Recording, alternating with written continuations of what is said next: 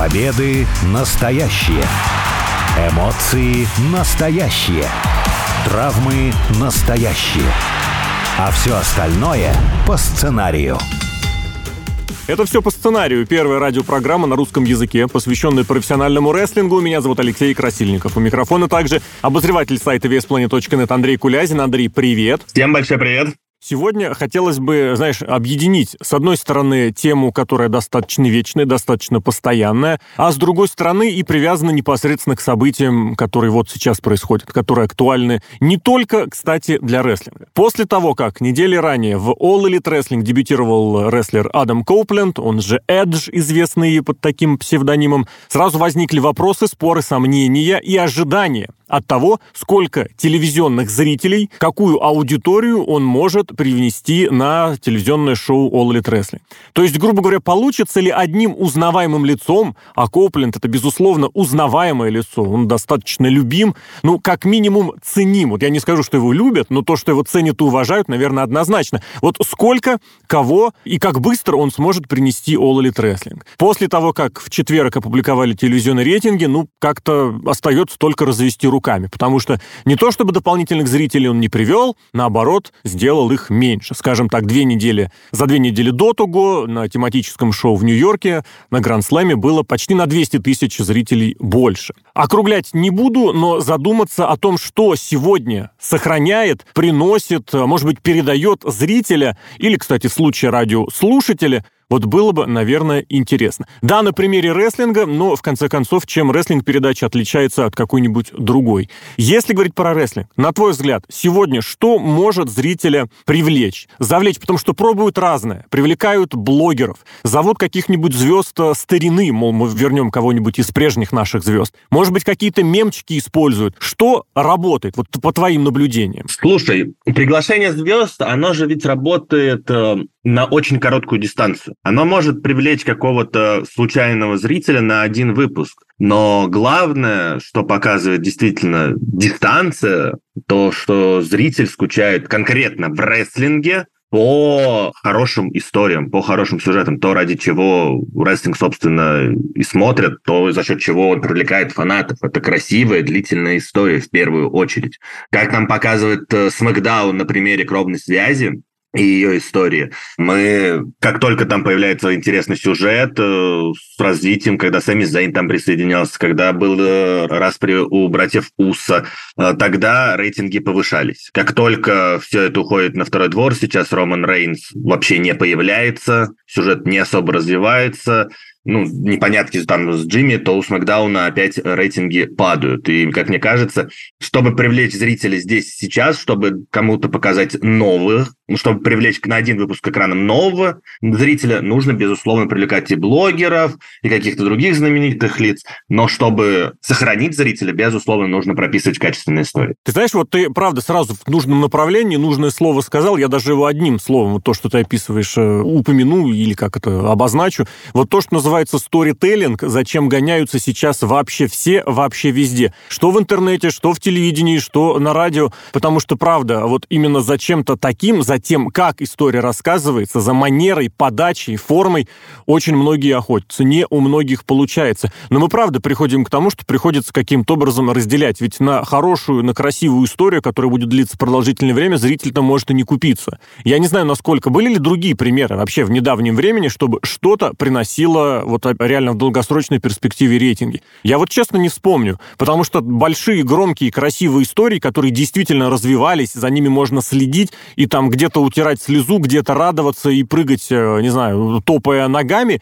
История, например, Дэниела Брайана в 2014 году, который шел на Расселманию больше полугода. История CM Punk, если глянуть еще дальше, в 2011 год. Это все было потрясающим сторителлингом, феноменально рассказано, и задумка обалденная была. Никаких цифр это не приносило. Ничего. В принципе, можно согласиться с тем, что телевидение, естественно, как классическое медиа, теряет свою популярность, но и э, появление каких-то блогеров-звезд тоже больших цифр не приносит. Ронда Раузи из ММА, одна из главных звезд. А, кто-то может назвать ее сильнейшей, э, как это, ММАшницей, бойцом женского пола э, в смешанных единоборствах.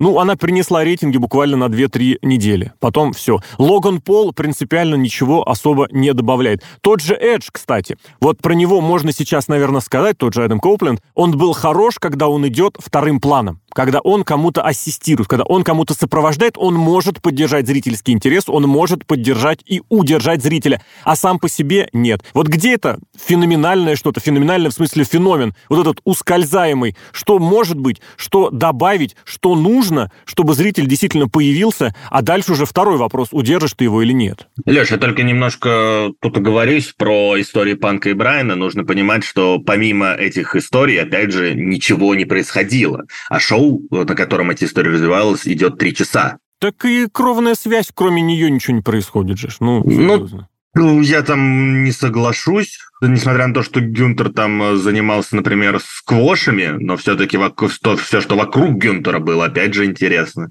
Там есть персонажи, за которые можно цепляться, за которым можно наблюдать. Да, то есть э, в те времена Наро, ну, там совсем уже было как-то грустновато относительно Мидкарда.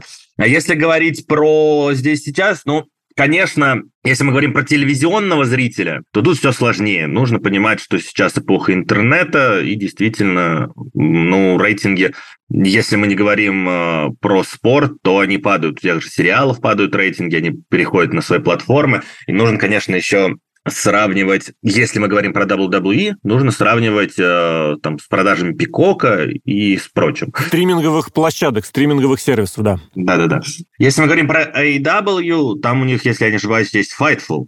О, не Fightful, о, господи, как, как у них тоже стриминговая у них ничего площадка? нет, у них своей нету. В том-то и проблема, что они очень хотят попасть на стриминговый хостинг, который сейчас называется Max, а раньше назывался HBO, а, значит... то есть совместный проект Warner Bros. Discovery, а так они стримятся на Bleacher Report, но это очень сложная тоже система, конечно, где не позволяет как-то прямыми эфирами вообще оперировать. Точнее, разрешает, но потом их, ну, очень сложно достать, очень неудобный сам по себе. Ну и для других регионов, для других стран э, Fight TV — это, в принципе, сервис, где очень многие боевые единоборства присутствуют. Вот я про Fight TV как раз-таки размышлял, но это, да, для иностранного региона. И им, ну, и IW как э, бизнес-проекту, если мы это рассматриваем как бизнес-проект, то, конечно же, нужно гнаться за телевизионной аудиторией, потому что у них просто нету другого достатка. У них нет куда брать доход. Если WWE — это всемирно известный бренд, и они чисто даже на своем бренде могут э, брать доходы отовсюду, без особого такого развития истории. Ты правильно говорил, то, что помимо кровной связи именно историй мало, но там хотя бы есть развитие персонажей. В AEW с этим очень и очень скудно.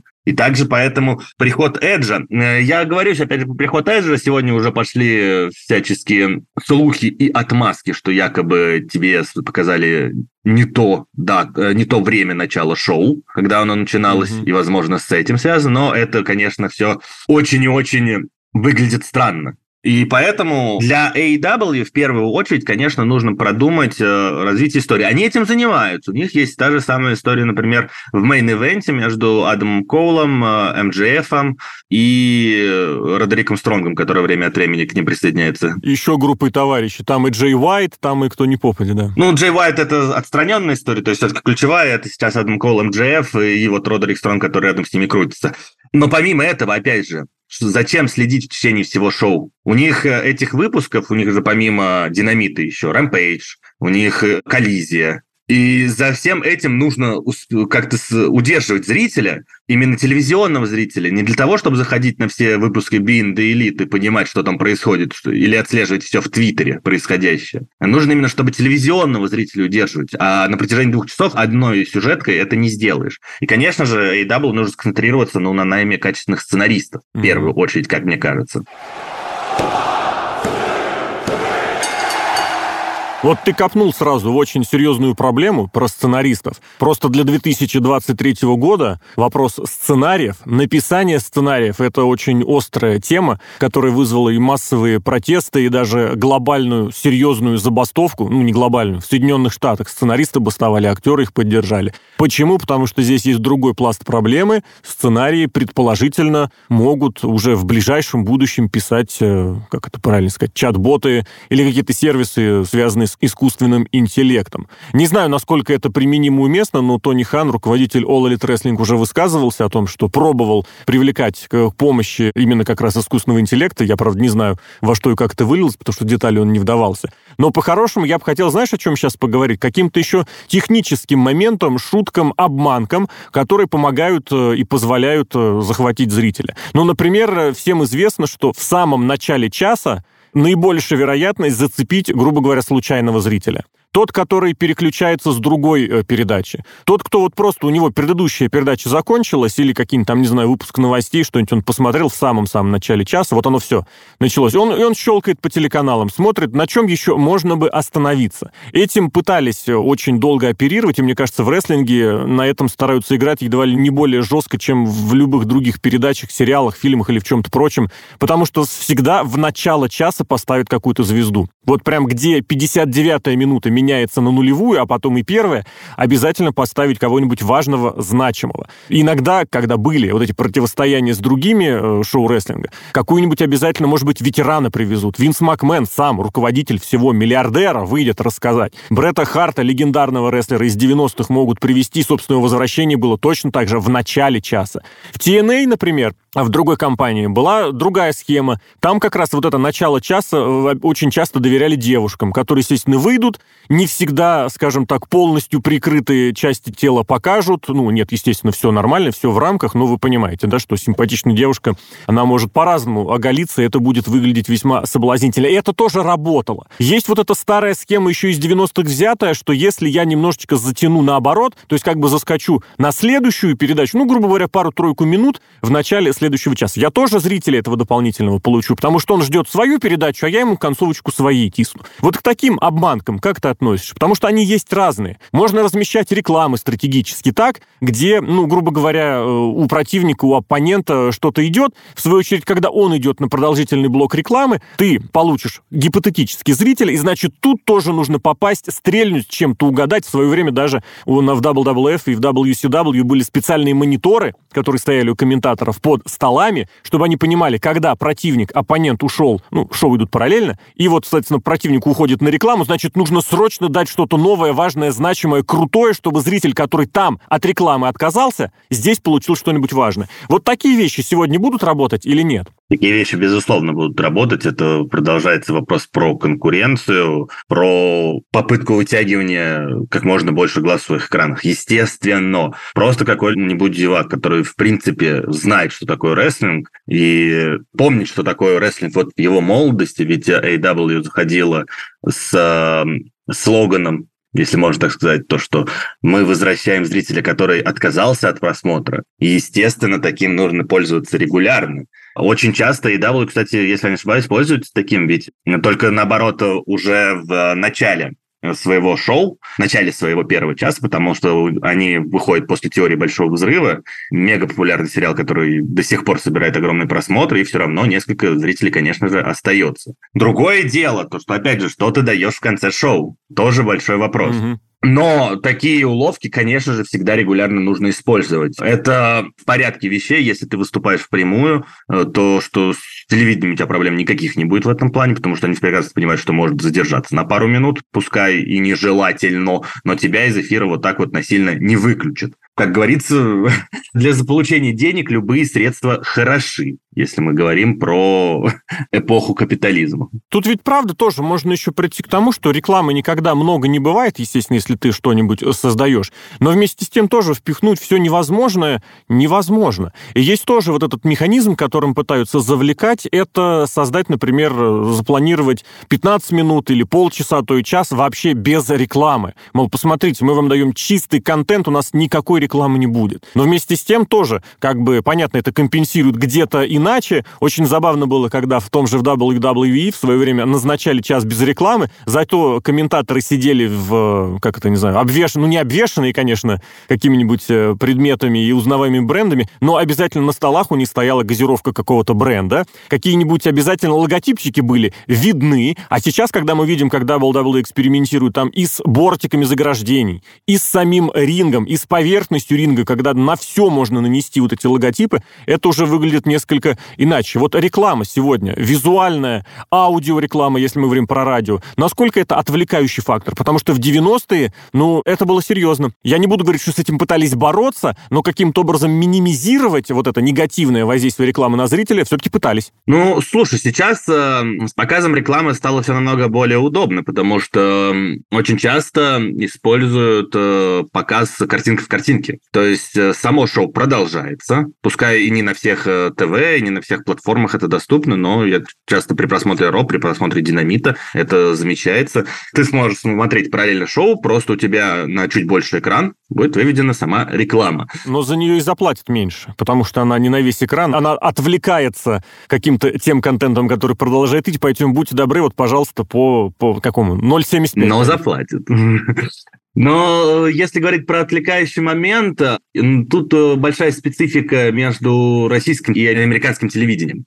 Потому что, когда мы смотрим американское ТВ, у них же там рекламы ну, в разы больше, чем у нас. Это факт. Они, она там у них начинается буквально каждые 5-10 минут. Не готов с этим спорить. Мне кажется, порой одинаково. Другое дело, видно, как вот забавно и занятно этим оперируют. Где-то, я обратил внимание одно время, стали рекламу делать, может быть, поменьше, но она громче. Где-то рекламу убирают полностью между программами. То есть вот стык между передачами, он без рекламы. И это как бы зрители вроде бы удерживают. В общем, механизмов очень много придумано. Это только два на вскидку, которую вспомнил сейчас. Ну да, вот про стык я только хотел к моему любимому футболу обратиться, потому что они очень часто как раз-таки начинают трансляцию без рекламы. То есть закончилась предыдущая передача, сразу же начинается трансляция, и пока команда там в трибунном помещении готовится к выходу, они включают вот свою рекламу. То есть типа, все равно ты не отключишься на эти пару-тройку минут, потому что уже понимаешь, что вот-вот команда выйдут, но мы свою рекламу впустим.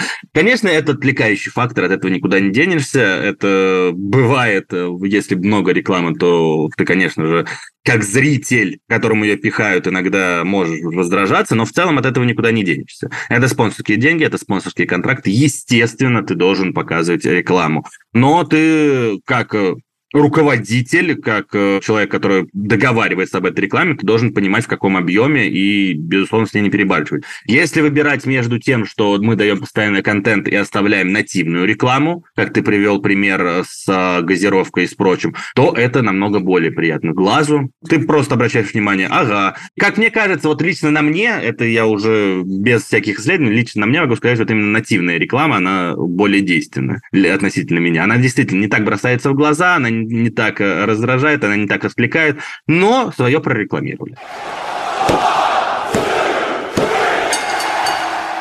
Мы немножечко отошли, конечно, от темы, как удержать зрителя, как в особенности привлечь зрителя. Но вот на самом деле, правда, реклама — это практически гарантированно переключающийся на что-то другое зритель или слушатель. Поэтому с этим тоже нужно что-то делать. Поэтому, наверное, стриминговые сервисы и получают такую популярность, потому что я там могу посмотреть свою любимую передачу без рекламы. Я там могу посмотреть свой любимый сериал без рекламы. Ну, по крайней мере, так это заявляется. На самом деле, многие тарифы сейчас как раз эту рекламу предусматривают, и, ну, зритель зритель каким-то образом понимает, что я могу, конечно, заплатить больше, и тогда у меня реклама не будет совсем, но вот я выбираю какой-то баланс. Какую еще схему я бы хотел здесь предложить? Упомянуть, э, это достаточно тоже популярная штука, когда шоу-рестлинг, ну, если говорить про рестлинг непосредственно, э, но и в других сферах это тоже, конечно, применимо, ставится после какого-нибудь очень топового, очень крутого проекта. То есть, например, ну вот все знают, что много людей смотрят футбол. Значит, мы сразу после футбола поставим свою передачу. Или, например, например, мы все знаем, что зритель очень любит сериал, ну, допустим, «Теория большого взрыва». Даже в повторе. Это абсолютная правда. Значит, если поставить что-то после него, обязательно будет, ну, как бы более высокая база. То есть больше зрителей хотя бы первые пару минут моей передачи, моего рестлинга, посмотрят. Да, они потом, возможно, и не останутся, а, возможно, и наоборот, еще и обругают мою передачу. Но, по крайней мере, у меня будут эти цифры. Есть разные примеры, потому что, например, тот же All Elite за счет теории большого взрыва получает очень большую базу, высокую базу, изначальную зрительскую аудиторию для своего шоу по средам э, «Динамит». Но был и другой пример, когда поставили э, шоу «Динамит» или «Рампейдж», слушай, тут я уже не вспомню, после баскетбольной игры NBA, которую смотрело действительно много людей, и после этого был какой-то шквал критики и негатива из серии, что у вас не шоу, не рестлинг, не спорт, а какая-то пародия. Рестлеры, которые там появляются, просто уже не выглядят какими-то серьезными телевизионными персонажами и уж тем более атлетами, и получился очень некрасивый, негативный эффект. Вот с этим как быть? Какое у тебя к этому отношение? Потому что есть примеры обратные из э, WWE, которые поставили как-то SmackDown после востребованного американского футбола, и там в первый раз за какое-то огромное количество времени у них была аудитория больше, выше раза в полтора. А если конкретно первые полчаса удавалось удержать этих зрителей, которые с американского футбола остались, там, не по-моему, раза в два была аудитория больше. Такие уловки вполне реальны. Ну, про W и теорию большого взрыва мы уже ранее обсудили.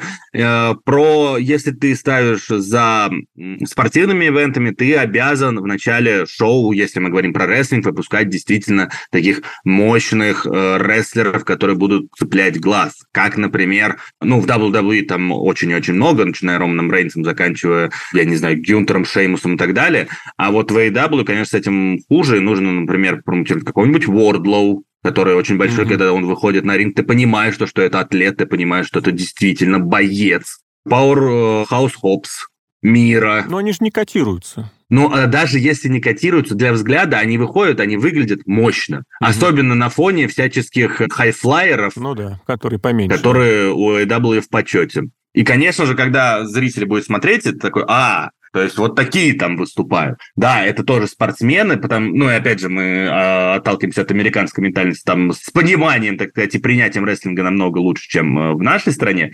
Но даже если бы в России такой пустили, и то, что если после условного матча «Зенит-Спартак» ну, то есть топового матча, естественно, uh-huh. выпустили бы матч Оранжа Кэссиди, то, естественно, народ то такой отвернулся бы, кто это такой, что это такое. А вот если после этого выпустить матч, э, где, да тот же самый Power Hobbs и Мира, который недавно был на All In, если я не ошибаюсь, и если показать их матч, то это уже, это мясорубка, это уже интересный матч. И э, такой матч оставит зрителю экран. Хорошо, я тебе тогда еще, наверное, в завершении предложу здесь э, порассуждать о том, какой все-таки должна быть компоновка, знаешь, то, что мне очень в одной из любимых мною шуток прозвучало, звезд не по нарастающей расставили. Так вот, как правильнее расставлять звезд? Что должно быть в самом начале? Ты свою самую главную звезду должен беречь до самого конца, чтобы выдать это в main event е, в самом э, в завершающие минуты твоей передачи. Ну, чтобы зритель сидел и ждал, и понимал, что если я упущу и до конца не досмотрю, я этого не увижу никогда. Или все-таки в самом начале, когда этого зрителя нужно зацепить, укрепить и вот у себя удержать. А дальше не знаю. Потому что вот эти, я даже не знаю, как правильно сказать, пики, графики, вот это накала, они бывают разные. Вот я люблю теорию про два пика, что у тебя в, в твоей истории должны быть два пика. Одна кульминация, потом небольшой спад и вторая кульминация. Но в начале тут тоже должно быть что-то громкое. Где должно быть самое главное. Слушай, учитывая то, что сейчас постоянно выкладываются шоу на Ютубе, хотя бы частями, пускай не полные сегменты, но они выкладываются, делать ставку на то, что зритель досидит до мейн-эвента, опасаясь то, что он это больше не увидит, ну, это достаточно, мне кажется, глупая идея такая. Мне кажется, логичнее всего все-таки сейчас в самое начало ставить главных звезд. Те, кто э, сохранит зрителя, те, тех звезд, которые заставят зрителя смотреть все остальное шоу и относиться к нему именно положительно. То есть, э, какой бы звездой у вас не был Оранж Кэссиди в интернетах и у фанатов, при всей моей любви к Кэссиди, ну, я к нему достаточно хорошо отношусь. Но если бы я был нейтральным, ну, естественно, он бы меня не привлек и не заставил. Его нельзя сейчас ставить в начало. В начало ты должен ставить чемпиона,